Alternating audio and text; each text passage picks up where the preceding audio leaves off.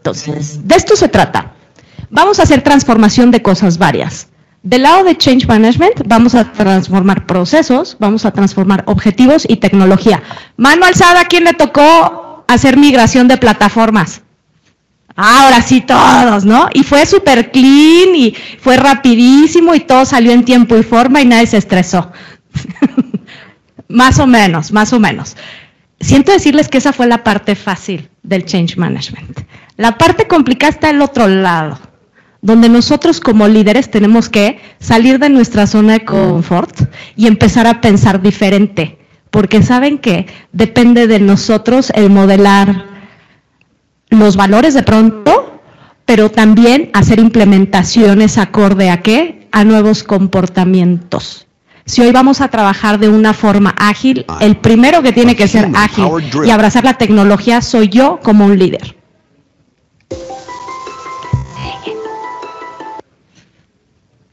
Ok, entonces, aquí es donde se pone divertido. Tenemos que hacer básicamente cuatro cosas.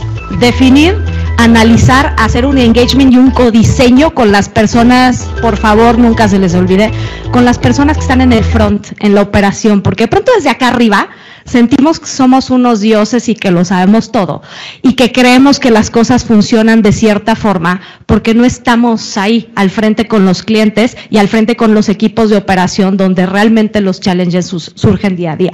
Entonces, necesitamos sentarnos con nuestros equipos, hacer este codiseño de hacia dónde vamos a hacer los cambios, qué procesos nuevos vamos a tener.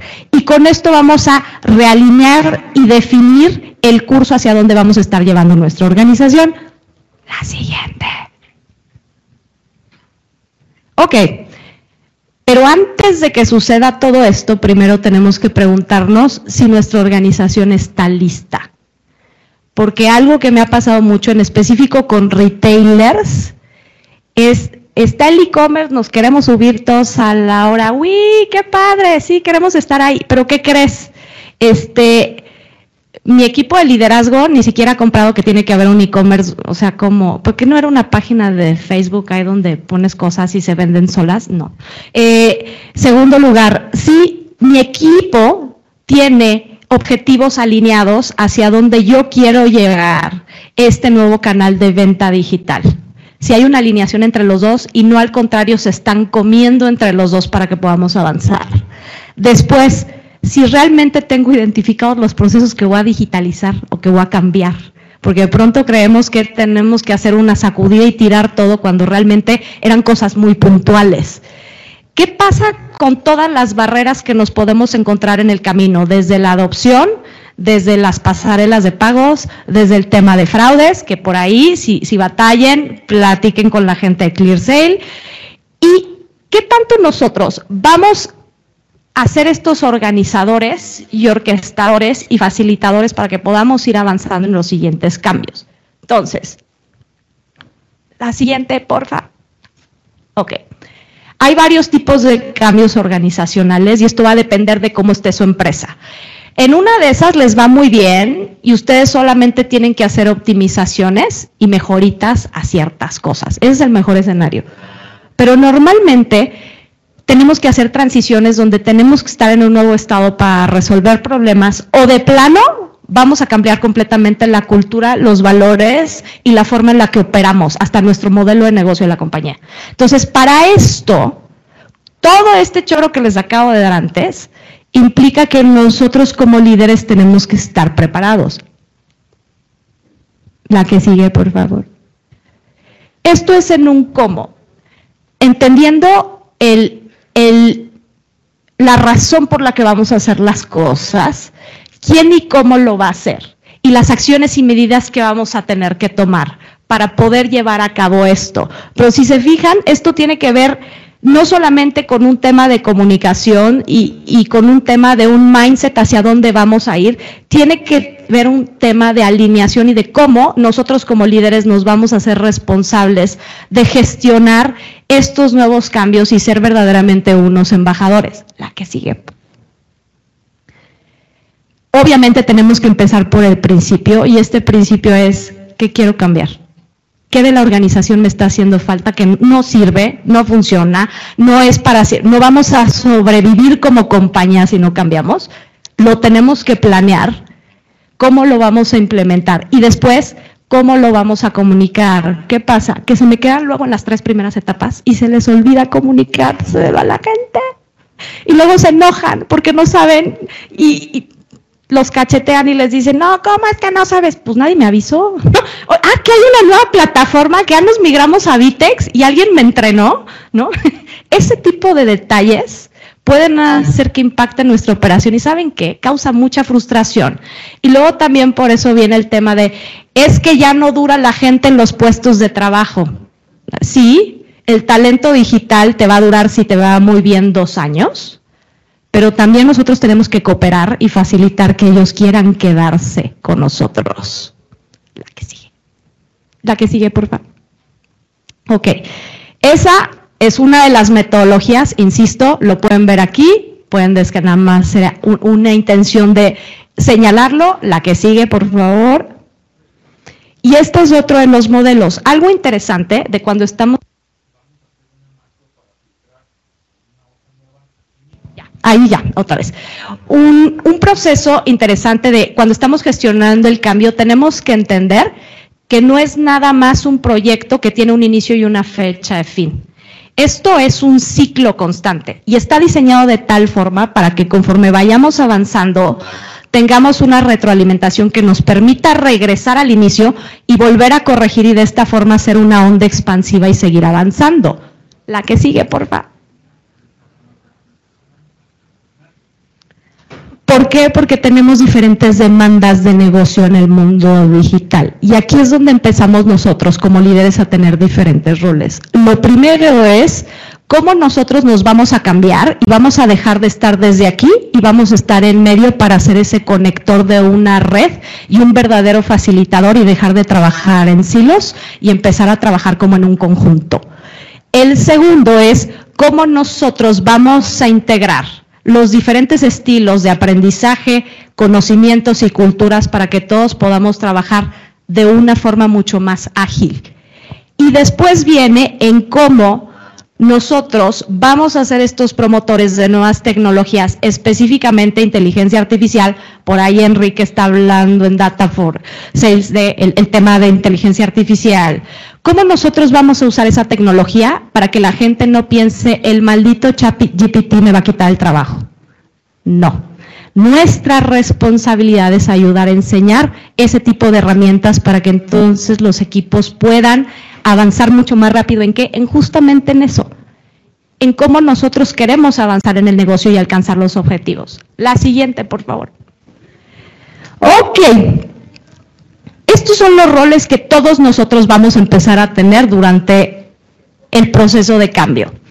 Todos conocen las siglas CX, Customer Experience. Ok, la de DX quiere decir Digital Experience.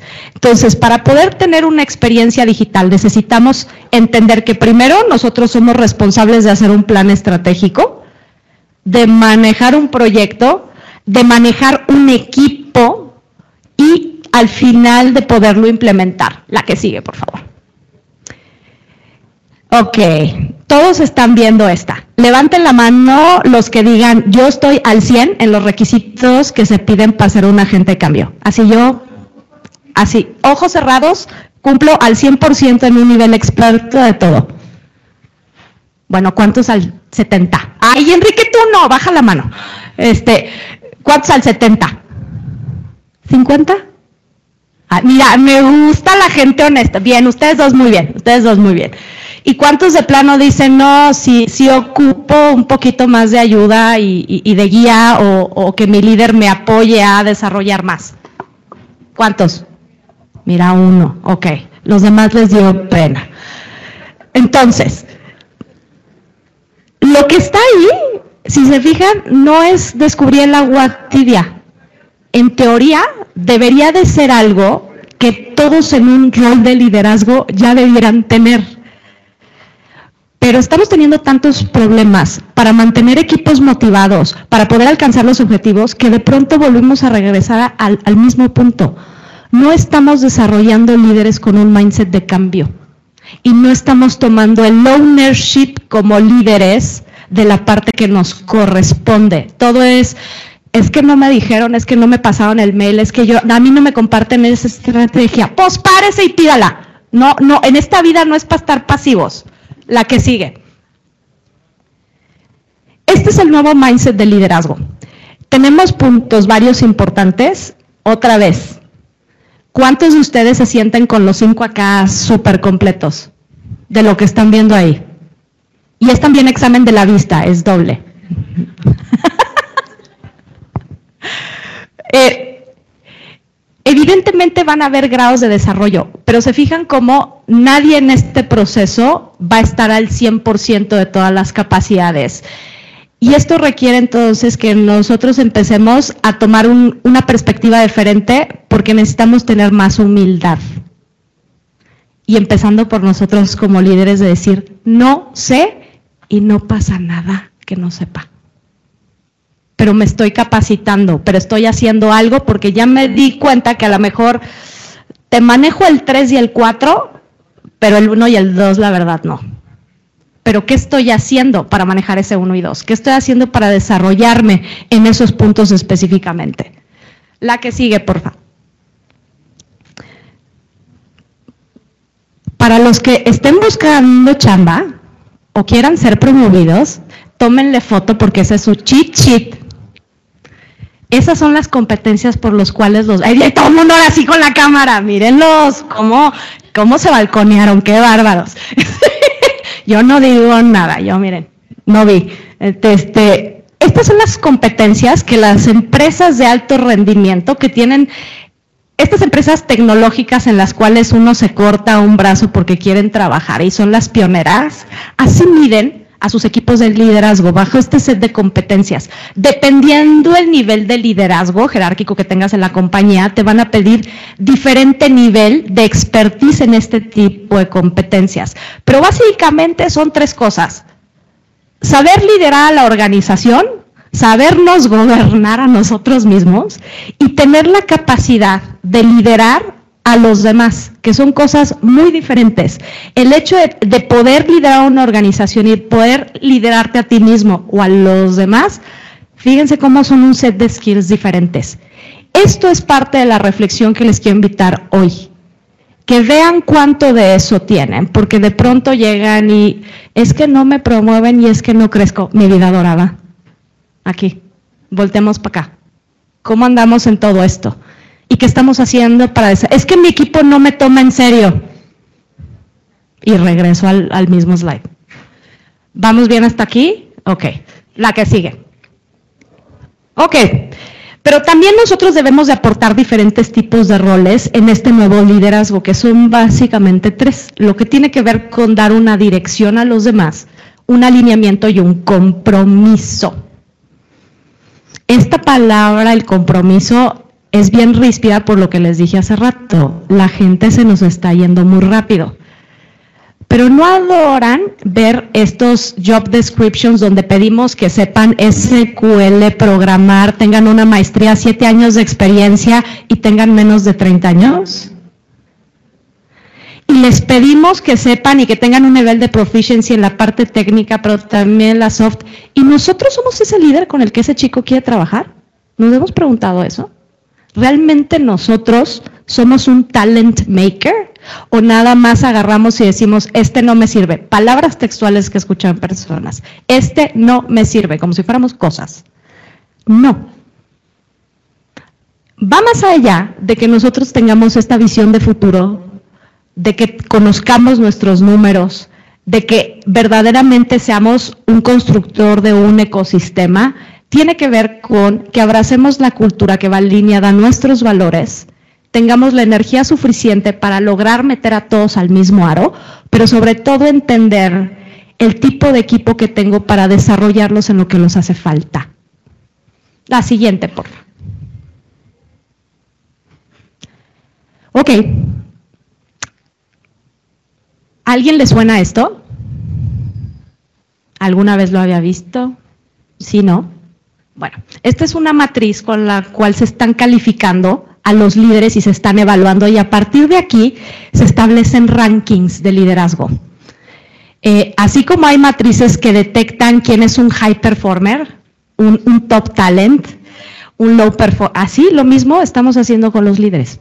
Entonces, ¿cuáles son? Tenemos dos ejes, los que conectan y los que desarrollan. Son cosas diferentes. Uno, el viajero es nuestro Cristóbal Colón, el que se avienta y que va a dar los primeros pasos y dice, yo voy, me aventuro, investigo, ahí nos vemos todos.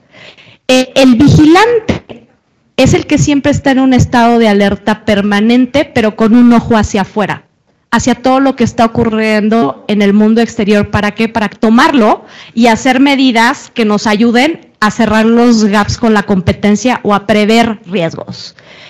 El visionario es justamente ese creativo que se va a enfocar en lo que podría ser. Es el soñador y el vested es el mejor de todos y es el que mucha gente anda buscando porque es el arquitecto que no solamente toma la data, junta los equipos, pero es el que crea las maquinarias perfectas. Es el que cambia las organizaciones. No solo lo piensa, tiene la capacidad de hacerlo, pero lo más bonito de todo es que la gente se la compra y quiere estar ahí. Y tengo ejemplos de líderes mexicanos como un Cuya Arroyo, que es claramente un vested, donde todo el mundo quiere estar en su equipo, donde todo el mundo lo admira, donde y es un cuate que además hace que las cosas sucedan.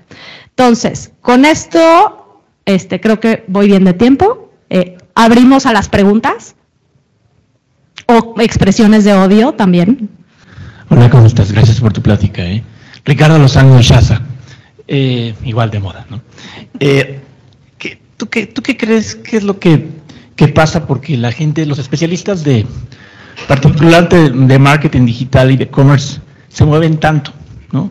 Eh, se entiende el por qué, pero, o sea, ¿qué hay que hacer, no? Porque nos duele mucho a todos, a todos. Nos pega, económicamente es un costo, sí. Porque desarrollamos a gente y son gente costosa, y de pronto, ¡pum!, mágicamente se van, mágicamente se van. En el mejor momento de su, de su incorporación se desaparece, ¿no? ¿Qué, qué, has vivido y qué, qué, nos recomiendas, no? No les va a gustar lo que les voy a decir. Voy avisando. Este es un cambio generacional. Los que tenemos más de 40, aunque nos veamos de 22, eh, crecimos con un mindset de aquí ya la hiciste y le debes una lealtad a la empresa, etcétera. Las nuevas generaciones no son así. Y nosotros también tenemos que entender, otra vez, cambio de mindset, lo que acabo de hablar ahorita. Nosotros tenemos que entender que no son nuestros hijos ni son nuestra pertenencia. Es un talento y es una relación laboral de ambos lados. Tú me das algo y yo te doy algo a cambio. Lo que tenemos que empezar a pensar es en diseñar ese employee life cycle de como lo teníamos de cinco años a dos máximo, en donde vamos a acelerar desde su proceso de contratación, haciéndole vivir una experiencia correcta, porque de pronto también la gente se va así desde que lo contrataron, lo trataron con las patas, este, no le dieron la información, no le dieron feedback. El día que fue a firmar, le salieron con que, ah, no, te pagamos por asimilados o en sobrecito con cash. Vamos sumando una serie de cosas. Y también entender y, y tener muy claro el por qué estamos contratando a la gente. Un gran error que he visto, sobre todo en compañías de retail, es que tienen mucho este mindset de les estoy haciendo un favor de contratarlos y no están terminando de entender que son nuevas generaciones que te dicen, no, mi ciela, no me estás haciendo un favor, es una relación laboral. ¿Qué me vas a dar y qué me vas a ofrecer más allá del trabajo que yo voy a hacer? ¿Cuál es el propósito de que yo esté trabajando? Yo necesito sentir aquí en mi corazoncito, en mi alma, que estoy sumando algo más grande. Y ese es el cambio de mindset que tenemos que tener como líderes. ¿Cómo yo voy a delimitar un perfil de compañía y voy a atraer a personas que convivan con los mismos valores para que quieran pertenecer a mis filas?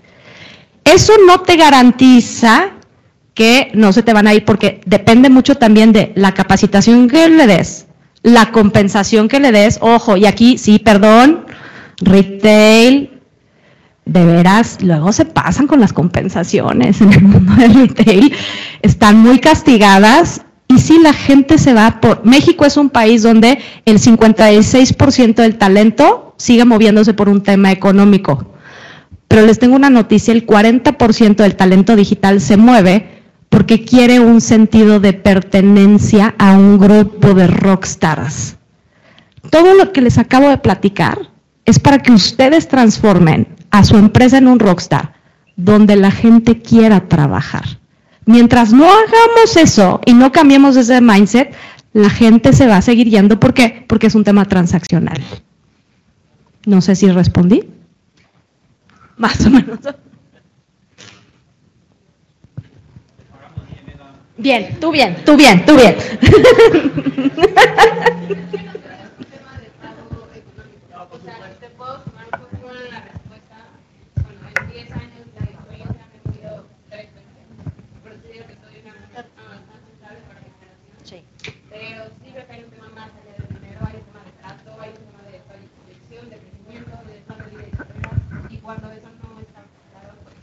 ese punto creo que vale la pena que, les cuente esta anécdota. Yo entrevisto 1.200 personas al año en el mundo del e-commerce, pues por eso conozco a casi todos los que están sentados aquí, ¿no? Entonces, ¿qué es lo que pasa? Cuando yo le pregunto a alguien siempre, oye, ¿y por qué te quieres mover? Porque soy chismosa además. ¿Por qué te quieres mover? La respuesta invariable siempre es, es que no tengo a dónde crecer. yo, espérate no tienes dónde crecer en un Walmart, en un Bimbo, en un IBM. No es que no tengan a dónde crecer, es que no les hemos dicho, no hemos hecho un plan de desarrollo, no les hemos puesto las metas y claros de, tú llegas a A, yo te doy B. No hemos hecho ese trabajo. Entonces, obviamente, empiezan a ver eso, más que te hagan cara de fuchi y, checa tarjeta y la hora nacha, pues obviamente no van a querer estar. Ya, con eso cierro paréntesis. La siguiente pregunta, por favor. Ya, yo. Hola, ¿cómo andas? Oye, por ejemplo, digo, yo tengo muchas preguntas, ¿no? Como siempre. Sí. Pero voy a tratar de ser como lo más concreta posible, por eso también medio lo apunté. O sea, están hablando, por ejemplo, de buscar el talento, pero ¿qué pasa cuando la cuando la empresa no está preparada para ese talento, ¿no? Porque hablas mucho de, de este cuadro, ¿no? donde quieren al experto que les vaya a hacer una reingeniería o una mejora continua, pero literal, ¿eh? digo, quieren pagar y salarios de, como ayer lo platicábamos, ¿no? Que Mauricio hizo como aquí el, la, la mm, como que expuso ciertos puntos, ¿no? Que hay competencia en México, hay mucho talento. y, y, la gente está decidida a trabajar más de 12 horas, que es justo es si tú no estás en tu trabajo más de ocho horas y te sales a comer